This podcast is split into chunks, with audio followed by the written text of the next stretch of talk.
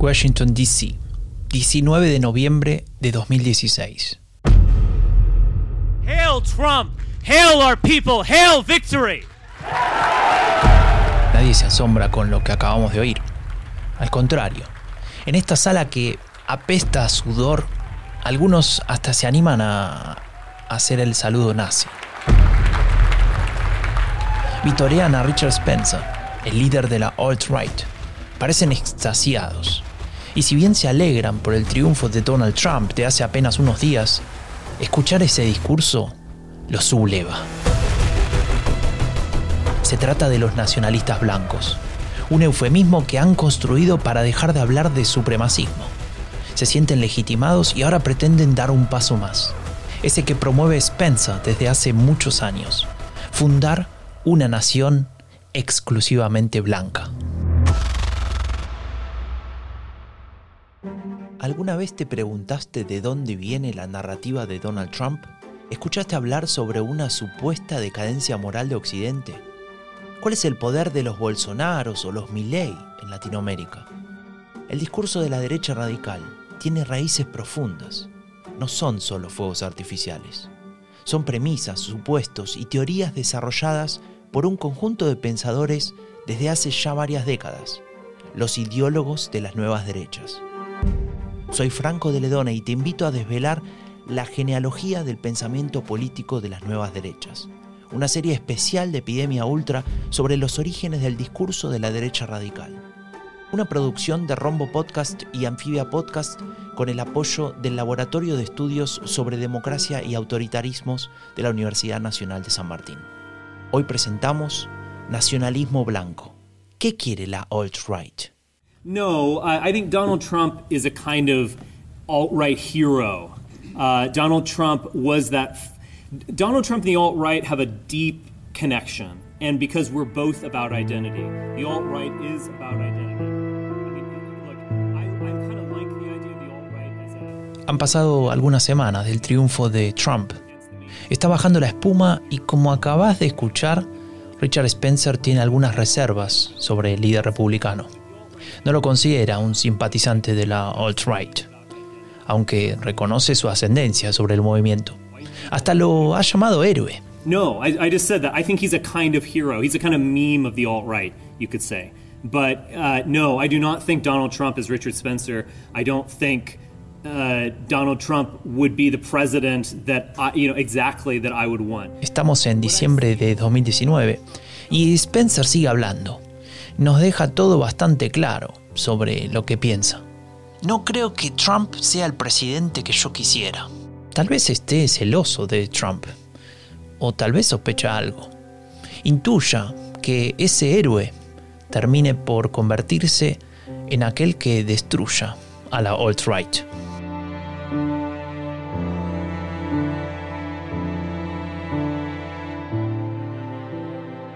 A ver, es, es así. Donald Trump fue el, nodo aglutinador de, de los reaccionarios del alt-right.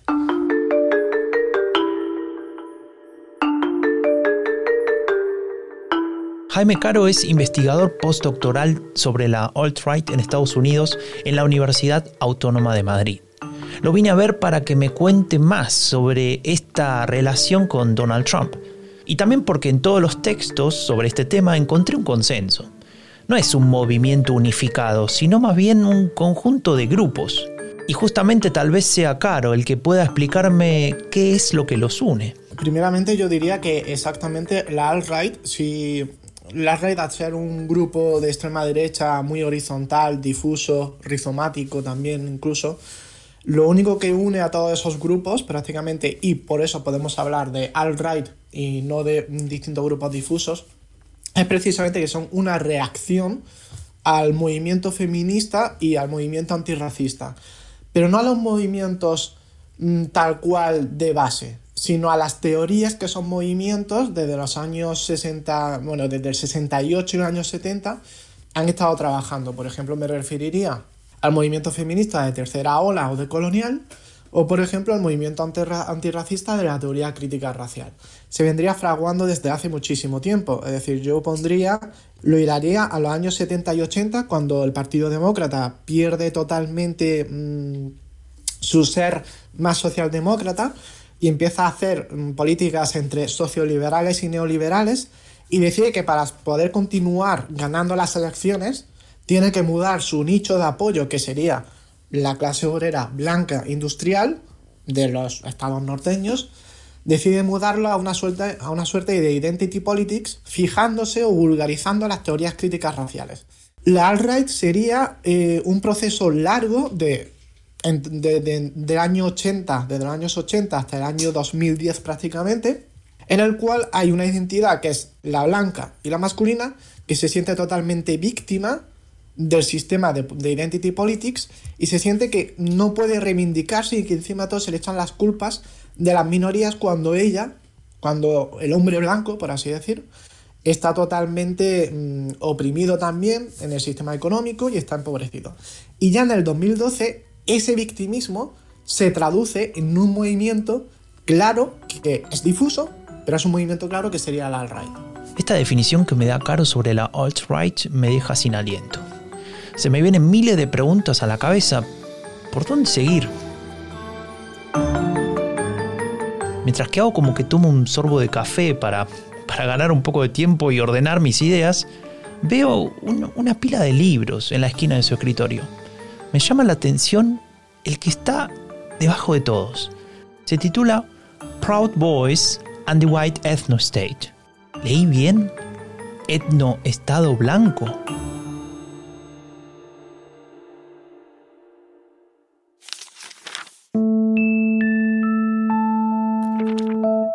No hay estrella más brillante para los nacionalistas que el etnoestado, la idea más extravagante y a la vez escalofriante de la alt-right. El Estado blanco es el destino sagrado que se levanta en el horizonte. En general no es más que una ilusión, que no deja de ser un indicador de la capacidad de la alt-right para desvanecer la línea entre el nacionalismo cívico y el nacionalismo racial. La misión principal del etnoestado es la de proteger y fortificar la blanquitud, una prueba fehaciente del concepto de palingenesia ultranacionalista que Roger Griffin identifica como la piedra fundacional del fascismo. tengo que dejar el libro a un lado para, para pensar. Es ese libro que vi en el despacho de Caro. Me lo regaló, de hecho, cuando me vio tan entusiasmado mirándolo.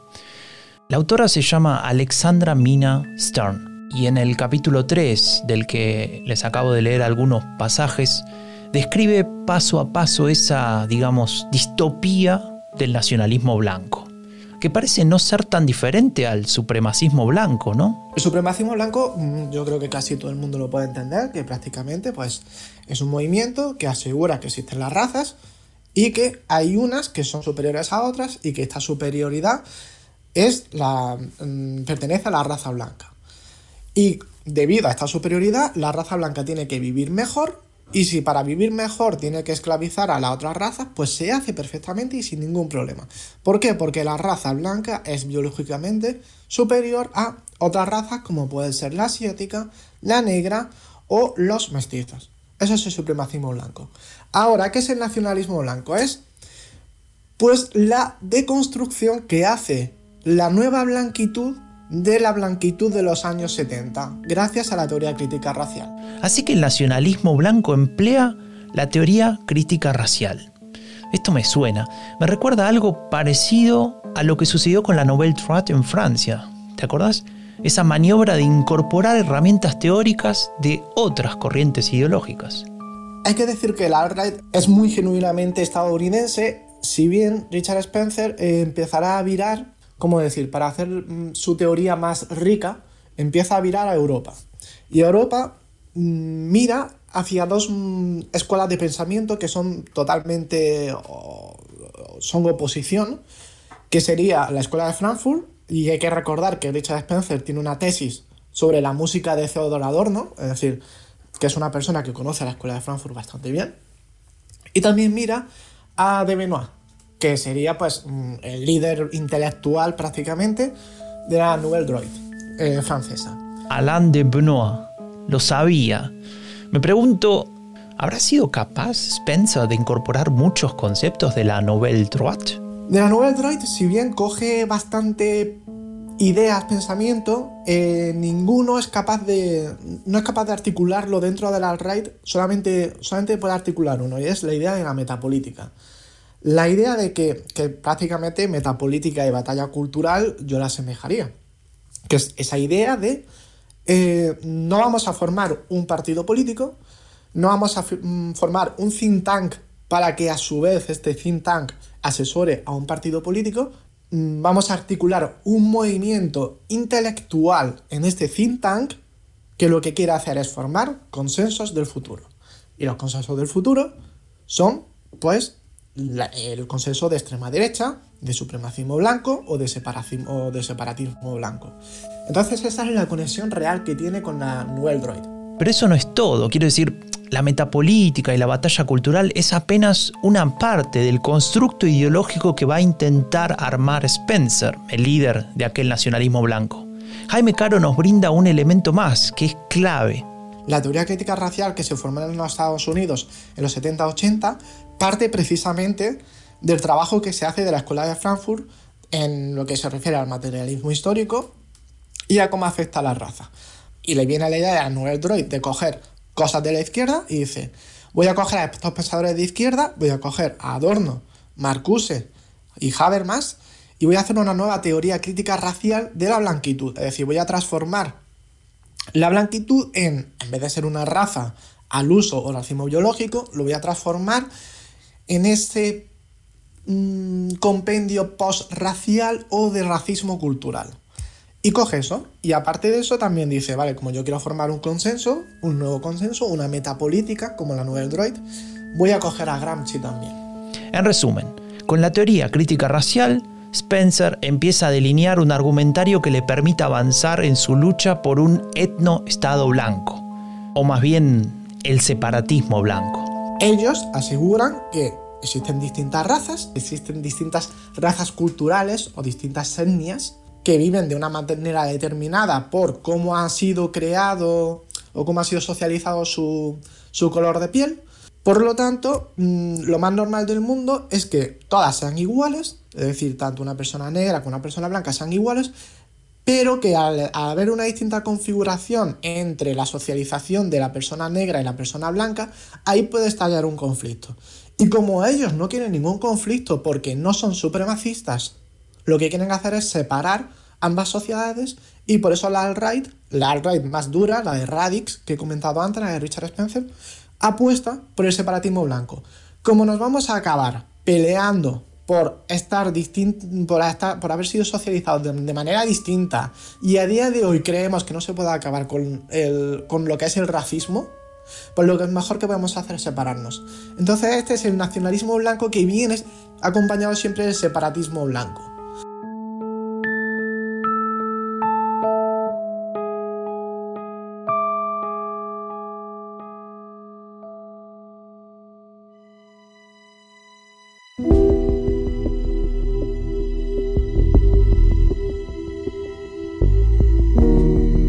Lo que nos acaba de explicar Jaime Caro me parece imposible, como si fuese un gran chiste. Me cuesta hacer ese esfuerzo con el que nos comprometimos al inicio de esta serie, aplicar la empatía metodológica. Aún más cuando termino de ver este video de 2017 de The Guardian. Se trata de una entrevista de Gary Young, un periodista inglés cuyo color de piel parece molestar bastante a su entrevistado que no es otro que el líder de la alt-right, Richard Spencer. It didn't work out well for anybody. It was a very, very bad idea. And um, Africans have benefited from their experience with white supremacy. And we just have to look at the Really? I'm just yeah. going to leave that out there. I'm just going to leave that out. You know, that is not Spencer le dice, los africanos se beneficiaron de la experiencia del supremacismo blanco. Young no puede creerlo, pero Spencer insiste, Mira el nivel de vida promedio de los africanos en Estados Unidos. Es mucho mejor que el de cualquier africano en África. Entonces, ¿la esclavitud fue algo bueno para ellos? Le pregunta Young. Spencer hace un gesto que delata su profundo cinismo y dice, se beneficiaron de estar en una nación diferente que la propia. No hay duda. No doubt. How can you deny that? Sorry? How can you deny such It's an obvious such fact? a ridiculous How is it notion. ridiculous? It's such a How is it ridiculous notion ridiculous? that people forcibly removed from their homes and taken to this country.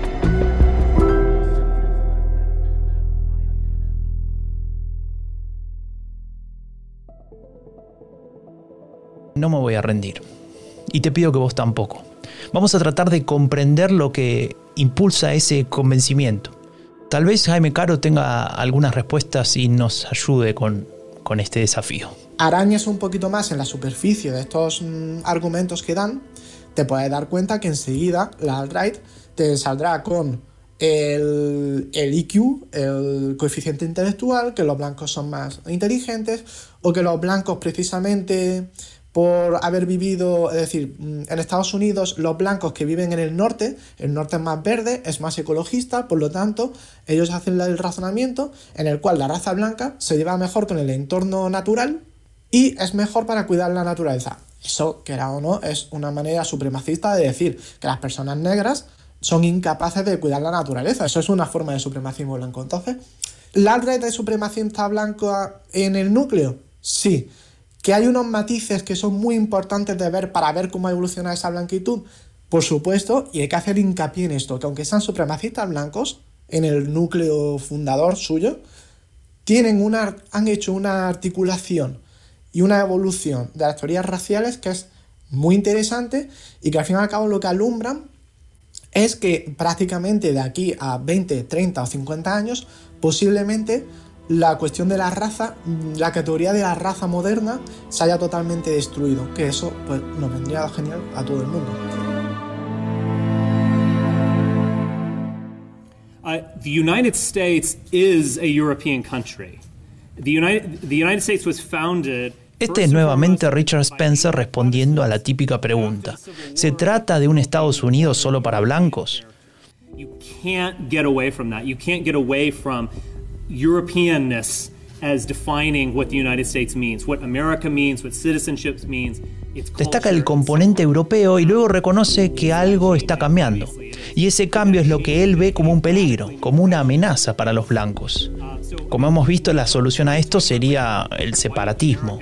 Algo que me despierta algunos interrogantes. Por ejemplo, eh, ¿cuán nacionalista entonces es la alt-right? Is about European people having a sense of themselves. Esa otra cosa que es muy importante, la alt-right es nacionalista estadounidense, pero es antes nacionalista blanca. Y aquí mm, lo que hemos explicado. Es decir, si se quiere preservar antes la blanquitud que la nación estadounidense. Por lo tanto, si Estados Unidos se tiene que configurar en cinco estados diferentes según el no nacionalismo, se hace. Y aquí entra la teoría duginista, que en un principio no la contemplaban, pero dicen, oye, que la, la multipolaridad de Dugin está bastante bien, porque al fin y al cabo, lo que vamos a hacer nosotros es una política de varios estados.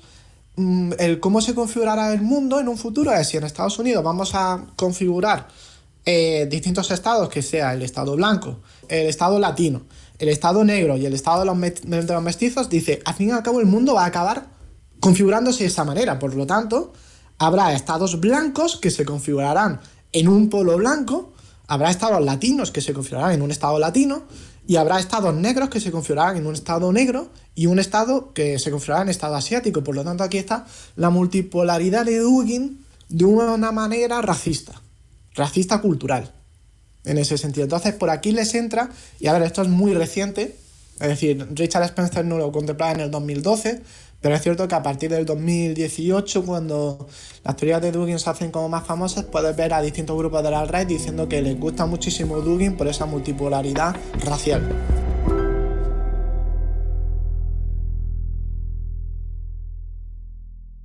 President of the United States, Donald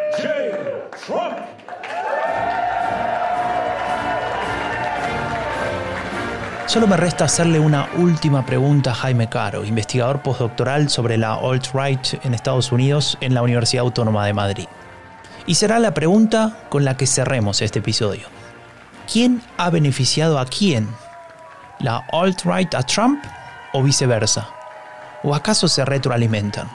Sí, yo creo que se retroalimentan muchísimo. Sería difícil dilucidar cuál viene primero. A ver, es cierto que en términos mm, históricos, por así decirlo, la reacción blanca se venía fraguando, como he dicho, desde el año 80 y en el 2012 se crea la alt-right. Entonces, eh, yo apostaría por la interpretación de Trump es una persona blanca, misógena, machista, mm, eh, se podría decir que es incluso racista, obviamente, y es una persona pues que mm, pertenece a esa reacción blanca. Si bien es millonario y la reacción blanca del alt-right está más en las capas pobres de la sociedad, aunque no tanto, pero está más en las capas pobres de la sociedad porque es el victimismo blanco y una persona rica, blanca, no tiene por qué victimizarse tanto, entre comillas, Trump pertenecía a esa reacción blanca. Y cuando llega a la presidencia en 2016, bueno, cuando llega a las, mm, a las elecciones en 2016 contra Hillary Clinton, él se ve lo que está haciendo, él ve lo que está haciendo el Partido Demócrata. El Partido Demócrata está presentando a la que quieren que sea la primera presidenta en Estados Unidos. Entonces él, pues, reacciona como un hombre blanco como podría ser un alt-righter al uso, un, militante entre comillas, no voy a decir no militante, pero como un militante raso, y ve que funciona. Y como ve que funciona, pues dice, pues como esto funciona, yo tiro para adelante y, y, y. Y sí, al fin y al cabo lo que hace Trump es mm, a un movimiento reaccionario que en 2012 nació y que hasta 2017 no tiene su culmen, le da una visibilidad tan alta y una legitimidad de la institución política, primero de candidato a la presidencia y luego como presidente, que el alt-right no se ve. No, no, no, lo, no lo veía, no lo contemplaba. Entonces, claro, en ese sentido, el alt-right como una reacción blanca marginal, entre comillas, sí, marginal, en 2012 estaba y se queda marginal hasta 2016 en el que Trump se sirve de esta oleada, de este discurso político, lo articula dentro de sus formas y da una visibilidad que mm, alt-right no soñaría nunca en su vida haberla conseguido en 2012. Y como una de esas paradojas del destino, esa visibilidad que le otorga a Trump y que la alt-right recibe incrédula pero feliz, termina convirtiéndose en un golpe de gracia para todos sus intelectuales orgánicos, incluyendo al propio Spencer. De hecho, le da tanta visibilidad, la democratiza tanto y la hegemoniza tanto que los principales intelectuales de la alt-right en 2012, por ejemplo, Richard Spencer o Paulus, en 2017 desaparecen de la vida, de la vida pública, totalmente. ¿Por qué? Porque ha llegado un momento en el que Trump ha sido tan no de aglutinador y se ha subido tanto y ha visibilizado tanto la alt-right que esa esa posición de intelectual orgánico ya no sirve dentro de la RAID, entonces desaparecen y al fin y al cabo es eso. Trump le da toda la visibilidad que tiene la alt-right y es la que le facilita la entrada al Partido Republicano. La alt-right es un movimiento que ha conseguido verbalizar las fantasías más profundas del supremacismo blanco lo ha hecho al transformarlo en un nacionalismo blanco y a construir a su alrededor un argumentario potente con las propias herramientas teóricas de otros movimientos ubicados en sus antípodas ideológicas. Ha construido una narrativa que pone al nacionalismo blanco por encima de todo, incluso por encima del mismísimo nacionalismo estadounidense.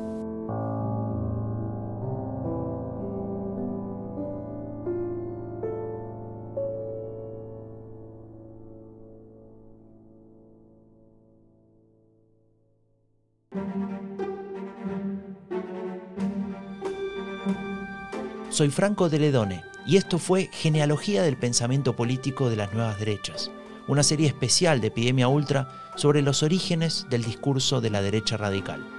Una producción de Rombo Podcast y Anfibia Podcast con el apoyo del Laboratorio de Estudios sobre Democracia y Autoritarismos de la Universidad Nacional de San Martín.